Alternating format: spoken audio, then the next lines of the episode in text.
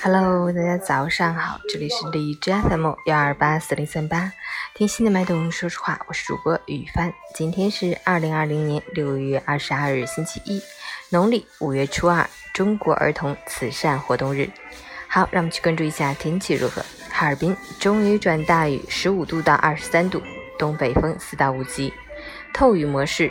过程雨量可达大雨程度，气温维持昨天，体感偏凉，同时伴有四到五级大风，天气复杂多变，尽量减少外出，下班早点回家，出行带好雨具，及时添衣保暖，注意交通安全。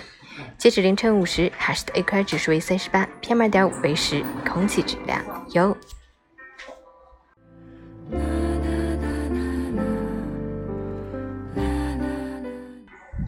美文分享。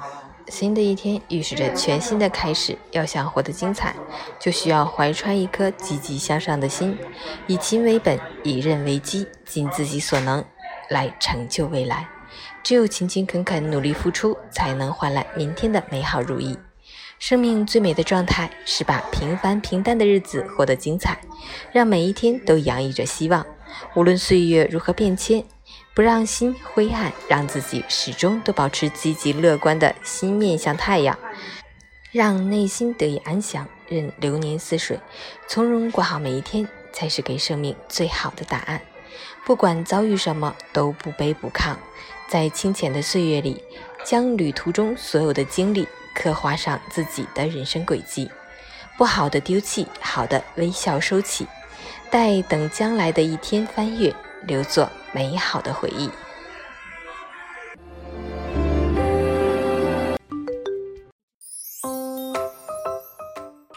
晨雨简报：北京又新增两个高风险地区，大兴区黄村镇、丰台区新村街道。截至目前，北京已有四个高风险地区。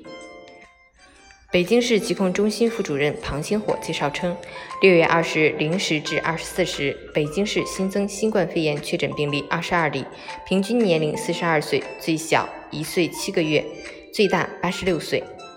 北京中高考方案正在细化，计划六月底发布。哈尔滨政务诚信将影响公职人员任用评优。济南，今年全市各医院信息或将全部打通，实现就医一卡通。李兰娟院士十九日表示，新冠肺炎病毒特别的不怕冷，在零下四摄氏度，该病毒可以存活数个月；在零下二十摄氏度，该病毒可存活二十年。六月二十日，李兰娟院士团队对这一报道作出回应，该报道信息不完全准确。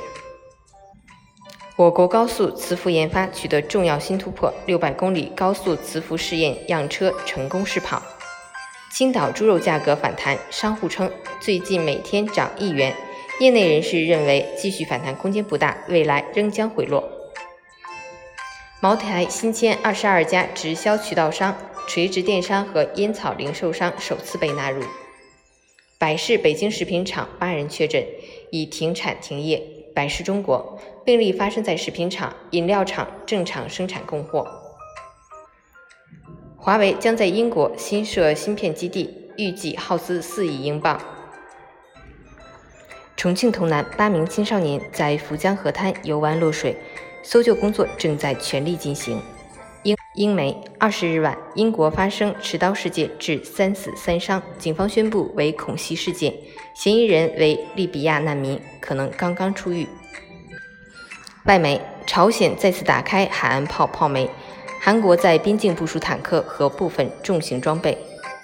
印媒，本国疫情加剧，社会分裂，或将出现两个印度。特朗普竞选集会上给新冠病毒改名为“功夫流感”。CAN，种族主义。陈宇，每一夜都能干干净净、心安理得、精疲力尽的入睡，每一天也能清清爽爽、心平气和、精力充沛的醒来，这就是最好的生活。